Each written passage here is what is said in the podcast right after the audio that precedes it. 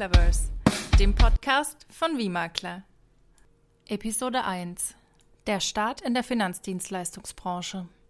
Herzlich willkommen auch von mir zu Maklerverse, zum Podcast von Wie Mein Name ist Samuel Leppert und ich komme aus dem schönen Karlsruhe in Süddeutschland, wie man unschwer in meinem Dialekt erkennt. Wir haben diesen Podcast ins Leben gerufen für alle Vermittler in der Finanzdienstleistungsbranche, die einen Blick über den eigenen Tellerrand wagen möchten. Mein Start in der Finanzdienstleistungsbranche war im Juni 2014. Da bin ich in den Strukturvertrieb gekommen. Ich war damals im Studium zum Wirtschaftsingenieur und arbeitete in dieser Zeit in einer Diskothek in Karlsruhe. Alles begann an einem Samstagabend kurz nach 23 Uhr, also wo der Club noch komplett leer war und gerade geöffnet hatte und ich an den Vorbereitungen war hinter der Bar und von meiner damaligen Führungskraft angesprochen wurde, was ich natürlich zu diesem Zeitpunkt noch nicht wusste. Da es eben noch so früh war und kein anderer Gast im Club, konnten wir gut miteinander reden und das ein oder andere Getränk ging auch auf mich, denn es war eine nette Ablenkung, man war eh noch in den Vorbereitungen und man konnte sich so gut austauschen. Ja, die Gespräche sind am Anfang ja immer dieselben im Strukturvertrieb mit potenziellen Partnern. Man hat Bindungen aufgebaut, man hat Gemeinsamkeiten gefunden. Die hat man ihm und auch mir direkt angesehen. Wir machen beide Sport, Fitness und Kampfsport und so haben wir uns eben zu diesen Themen ausgetauscht. Später im Laufe des Abends fragte er dann nach meinem Facebook. Damals war Instagram und auch TikTok noch nicht so präsent und wir tauschten dann in den darauffolgenden Tagen die Handynummern aus über den Facebook Manager. Er probierte dann im Laufe der darauffolgenden Tage immer mal wieder ein gemeinsames Training auszumachen, was aber nicht ganz fruchtete, da zeitlich ich einfach sehr eingespannt war. Als dann die Verbindung zu mir als potenzieller Partner, also die Bindung quasi immer mehr im Sande verlief, startete er einen letzten Angriff und schenkte mir per Telefon eine Insights MDI Leadership Analyse, also eine Potenzialanalyse, Stärken, Schwächen, Rot, Gelb, Blau, Grün, dem einen oder anderen auch besser bekannt als AEC-Analyse heute. Und die hat er mir geschenkt als Wiedergutmachung für, die, für den ein oder anderen ausgegebenen Drink im Club. Was für mich auch alles sehr schlüssig klang, denn die Analyse hörte sich gut an. Er sagte mir auch im Telefonat, die würde sich immer gut machen, wenn man die bei einer Bewerbung mitschickt, denn sie kostet mehrere hundert Euro und er hätte da das Kontingent und würde sie mir deshalb schenken. Daraufhin bedankte ich mich bei ihm dachte, ich könnte die irgendwie zu Hause durchführen. Er sagte aber, das wäre lediglich im Büro möglich und er lud mich dann auf seinen einzigen freien Termin auf einen Freitagabend ins Büro ein. Zu meinem damaligen Erstaunen war die Repräsentanz, also das Büro von ihm, proppenvoll. Er hat es auf den Abend gelegt, wo ein Event im Büro war, ein Vortrag zum Thema Unternehmertum, welches gerade beendet war und die Leute auf der Terrasse Sekt tranken. Unter den Gästen und den Mitarbeitern war dann auch noch ein bekanntes Gesicht, welches dann auch gleich zu uns kam und mit uns redete. Im Anschluss darauf habe ich ein kaltes Getränk bekommen, durfte in eines der Büros sitzen und die Potenzialanalyse ausfüllen. Eigentlich wollte er danach noch etwas Smalltalk betreiben, aber ich musste leider weiter, da ich in die Diskothek musste zum Arbeiten. Daraus entstand halt leider eins, nämlich der Kontakt und die Bindung wurde immer kälter. Weiter ging das Ganze dann damit, dass nach zwei Wochen circa auf einmal das Handy klingelte und er anrief und er mir sagte, dass er ganz groß die Werbetrommel in einem Meeting mit dem Büroleiter für mich gerührt hätte. Er hätte dem Büroleiter jetzt einfach mal meine Potenzialanalyse und auch meine Handynummer gegeben und wenn jetzt die sehr geringe Chance bestehen würde, dass auf einmal mein Handy klingelt mit einer unbekannten Nummer darauf, soll ich sofort drangehen und mich wirklich repräsentativ verkaufen, weil eigentlich hätten sie ja keine freien Stellen im Augenblick, aber vielleicht könnte es ja doch sein. Er kann mir aber nichts versprechen. Ja, und abschließend sagte er, daran kann ich mich noch am besten erinnern, falls er anruft, hey, ruf mich sofort an, weil dann müssen wir dich vorbereiten. Das wäre zu krass, wenn das klappen würde. Ja, und jetzt könnt ihr euch ja vorstellen, wer hat mich fünf Tage später wohl angerufen?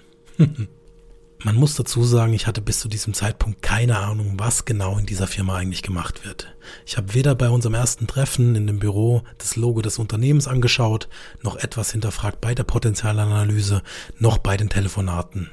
Ja, und dann saß ich da im Hemd und im alten Kommunionsanzug und das Bewerbungsgespräch ging los. Mir wurde dann im Gespräch ganz kurz und knapp die Dienstleistung erklärt. Eigentlich ging es eher darum, was man werden kann, wenn man will, also Mindset und Erfolgsgeschichten. Mich persönlich fasziniert aber am meisten das Büro an sich, die eigene Kaffeemaschine im Büro, ein wirklich edles Büro zu haben mit einem Kühlschrank mit den besten Getränken darin. Ja, man merkt vielleicht auch meine individualistische ökonomische Ader und auch, dass ich rot-gelb und ein bisschen blau bin. Und so wurde ich 5 Promille Flitzer im Strukturvertrieb. Ich hatte auch für meine Kennzahlen, auch für mein Büro vom offiziellen Beginn aus im Strukturvertrieb im Juli 2014 bis Dezember 2014 insgesamt 1.950.000 Euro Bewertungssumme vermittelt, was für damalige Studentenverhältnisse ein wirklich gutes Einkommen war. Ich wurde auch schnell zum neuen Brummelflitzer befördert, was mir gesamte Anfangszeit ein beachtliches Einkommen von 13.550 Euro einbrachte.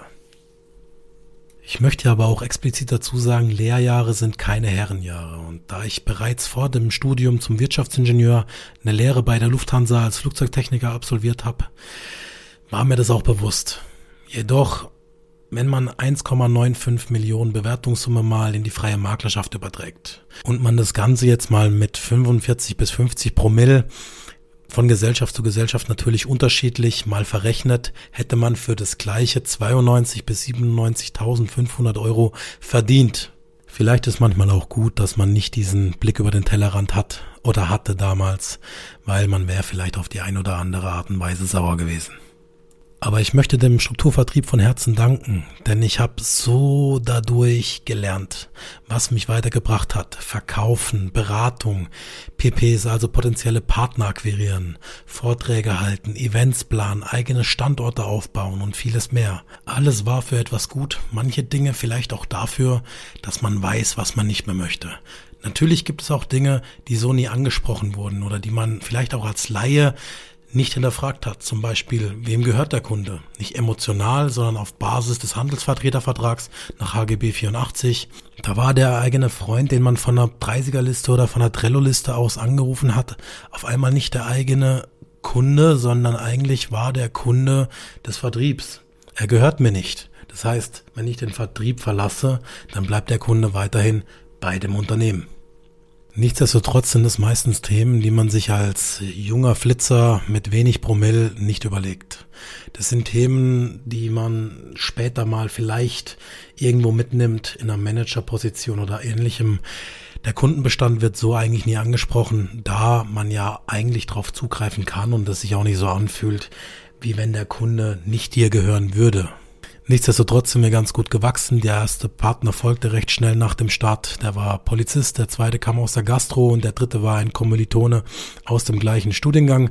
Und wir sind die kommenden Jahre gut gewachsen und haben das Spiel Strukturvertrieb angenehm wie auch unangenehm durchgespielt, wenn man das mal so salopp sagen kann. Bis zum Ende hin sind wir irgendwann irgendwann zwischen 2,1 bis so 2,6 Millionen pro Monat rolliert und hatten ganz angenehme Positionen im Unternehmen. Hier unterscheidet sich das Ganze jetzt von Vertrieb zu Vertrieb. Bei mir in meinem Vertrieb, für den ich als Handelsvertreter gearbeitet habe, gab es zum Beispiel Positionen wie Repräsentanzleiter oder Branch Manager oder auch niedrigere Stufen wie Trainee oder Beraterassistent oder auch Seniorberater. Und wenn man jetzt zum Beispiel so eine Position als Branch Manager oder auch inkludent dazu in der Verkäuferkarriere Senior Sales Manager wäre, dann wäre man irgendwo roundabout um 25 Promille. Ich weiß, der eine Vertrieb rechnet hier in Prozent, der andere hat noch Einheiten dahinter geschlüsselt, um das in irgendwelche Eurosätze ummünzen zu können. Nichtsdestotrotz wäre man hier jetzt in dem Fall bei 25 Promille. Dazu gibt's dann noch irgendwelche Bonis, wie zum Beispiel für bestimmte Kennzahlen, für Partner oder auch für Büroleiterzuschüsse und so weiter und so fort. Jedoch machte sich das gesamte Team und auch andere Vermittler aus anderen Büros wenig Gedanken darüber, was auf dem Markt sonst noch so gibt. Dass es, wenn man die Finanzdienstleistungsbranche mal als großes Ganzes sieht, eher eine geringe Provisionssätze sind. Das war uns irgendwo gar nicht bewusst. Dass, wenn man den ganzen Markt überblickt und mal in die Sparten reingeht, dass es da in manchen Bereichen 45 bis 50 Promille in manchmal sogar 80 bis 90 Promille ausgeschüttet wird, das war uns gar nicht bewusst. In unserem Daily Business war der Makler eigentlich auch ein Feindbild, wenn man das so sagen kann. Das zwar sehr selten aufkam, weder in der Beratung noch in der Immunisierung von Vertriebspartnern, jedoch wurde schon die eine oder andere Präsentation darüber gehalten von manchen Führungskräften und auch von mir. Man konnte die Leute und die ganzen Vertriebspartner natürlich auch sehr schnell impfen. Man hatte sehr schnell Sätze auf Lager, wie zum Beispiel, ja, Makler, das sind alte Herren in Busfahrer, Kurzarmhemden, kleine Büro, eine Assistenz, eine Sekretärin. Du, und ganz ehrlich, du musst jedem jeder Provision nachlaufen, bei jeder einzelnen Gesellschaft und Unterstützung gibt's auch keine. Und außerdem, Makler schließen eh nur bei zwei, drei Gesellschaften ab, weil bei denen kennen sie die Anträge und den Rest lassen sie links liegen. Und das wurde ganz einfach abgenickt von den Vertriebspartnern und war legitim. Im Nachhinein muss ich mir auch selbst eingestehen, dass ich mich mit dem Thema nie wirklich befasst habe. Nicht mal als Namen aufkamen in verschiedenen Manager- oder Büroleiterrunden, auch viele bekannt als Chefix, wenn es um verschiedene Vertriebspartner ging, die nicht mehr im Unternehmen sind, die vielleicht Makler wurden, wurde sowas auch einfach im Keim erstickt. Mit dem halten wir uns jetzt hier nicht auf und da wurde wenig hinterfragt und ich war da ehrlich gesagt auch sehr schlecht oder beziehungsweise wenig selbstreflektiert. Auch beim Thema Neukundenakquise war es für mich bis zum Wechsel in die Maklerschaft eigentlich immer der normale Durchführungsweg, die Direktakquise. Gut, es war kein Problem für mich. Ich habe in meiner ganzen Zeit durchschnittlich 187.000 Bewertungssumme pro Monat geschrieben, auch in den höheren Positionen. Und dazu noch der Override oder wie ich dann später auch kennenlernen durfte, der Overhead. Die Provision dafür fürs Team, das war lukrativ. Also ich habe keinen anderen Durchführungsweg gebraucht. Nichtsdestotrotz gibt es im Schwäbischen so einen Satz, der heißt besser haben und nicht brauchen als brauchen und nicht haben. Und für manche Vertriebspartner wäre das sehr angenehm gewesen, wenn sie nicht so dieses große Umfeld hatten. Wenn sie jetzt nicht diese Potenziale direkt auf der Liste hatten, um zu sagen, hey, die rufe ich jetzt an. Da einfach eine Alternative zu haben zum Abarbeiten des eigenen Familien- und Freundeskreis, da eine Alternative zu haben, zu sagen, ich komme trotzdem an Neukunden, ich kann trotzdem skaliert mein Business aufbauen und skalieren heißt für mich einfach auch nicht, beim örtlichen Fußballverein auf dem T-Shirt vorne drauf zu stehen mit einem kleinen Namen und einer Telefonnummer, weil das kann man nicht skalieren nennen. Das kann man meiner Meinung nach höchstens nice to have nennen, irgendwie on top, aber das war's dann auch. Und dann kam vom einen auf den anderen Tag der Wechsel. Ausgelöst wurde das Ganze durch einen guten Bekannten, auch ein Standortleiter hier aus einer nahegelegenen Stadt, welcher gerade in der Kündigung war und ich ihn einfach fragte, wieso, weshalb, warum. Man kennt den Satz, wer nicht fragt, bleibt dumm. Daraufhin haben wir uns zusammengesetzt und er hat mir suggeriert, er wird Makler und seine gesamte Struktur auch. Ich war dann etwas echauffiert und habe gesagt, das lohnt sich doch gar nicht. 25 Promille bekommen die Makler und der Provision muss auch nachlaufen. Ihr merkt, so viel zum Thema Marktcheck. Ich habe es ja vorhin schon kurz angesprochen. Ich habe wenig Analyse diesbezüglich betrieben, was es rechts und links um mich herum gibt. Und er hat mir dann ganz einfach die Augen geöffnet. Er hat mir die Provision gezeigt. Bei der einen Gesellschaft gab es 45, bei der anderen 46, dann da wieder 45, da 47, hier 50 und da 50. Und das war schon ein ganz großes Wow. Dann sagt er, Strukturen aufbauen, auch kein Problem. Abrechnung wird komplett übernommen. Dann habe ich als Einwand gebracht, ja, aber das Backoffice. dann sagt er, du, gar kein Problem, genauso vorhanden, sogar schneller und informativer. Gesagt, getan. Wir haben dort im Backoffice angerufen, haben eine Frage gestellt. Sie wurde informativ geklärt. Es war kein Nachteil vorhanden. Dann kam mein nächster Einwand, ja, aber Ratingagenturen, was in unserem Vertrieb sehr groß gesprochen wurde und was es ja nur bei uns eigentlich geben sollte, laut Mentoren und wie ich habe es ja auch selber so ausgebildet. Dann lachte er und sagte, hier schau mal, komplettes Rating mit Effektivkosten, Alpha, Beta, Gamma. Und ich dachte mir nur so, was? Und er sagte, ja, aber das ist nicht das Einzigste. Hier hast du zum Beispiel noch Edisoft FVBS, ein sehr schönes Programm für Investmentberatung, auch für zur Sparplanerstellung. Und ich sagte, aber das wurde doch eingestellt. Und dann sagt er, nee, nur für unseren Vertrieb. Hier gibt es kostenlos. Das ist komplett mit dabei. Genauso das Thema Bestandsübertragung. Und ich habe halt gesagt, ja, aber Bestandsübertragungen gehen ja nicht nur bei einer Erhöhung. Doch, das geht auch so ohne eine Erhöhung war ich schon schockiert. Und dann sagt er, ja, aber auch das Thema Bestandsprovision. Und dann habe ich direkt interveniert und gesagt, ja, aber wegen den 50 Cent für die Haftpflicht oder auch bei einer Wohngebäude, die zwei Euro, das lohnt sich nicht. Und dann sagt er, nee, das ist nicht, das ist nicht Fakt. Fakt sind 25 Prozent vor Versicherungssteuer und ich war einfach nur sprachlos. Und so waren meine ersten wahren Berührungspunkte und Überschneidungen ohne den Führungskräfte- und Vertriebsfilter mit der Maklerschaft. Wie es weitergeht, erfahrt ihr im nächsten Podcast. Das war's in dieser Episode von Maklerverse. Wir stehen dir gerne rund um das Thema Maklerschaft, Finanzdienstleistung und Strukturvertrieben mit Rat und Tat zur Seite. Für mehr Informationen besuche uns gerne unter wiemakler.de oder folge uns auf Instagram.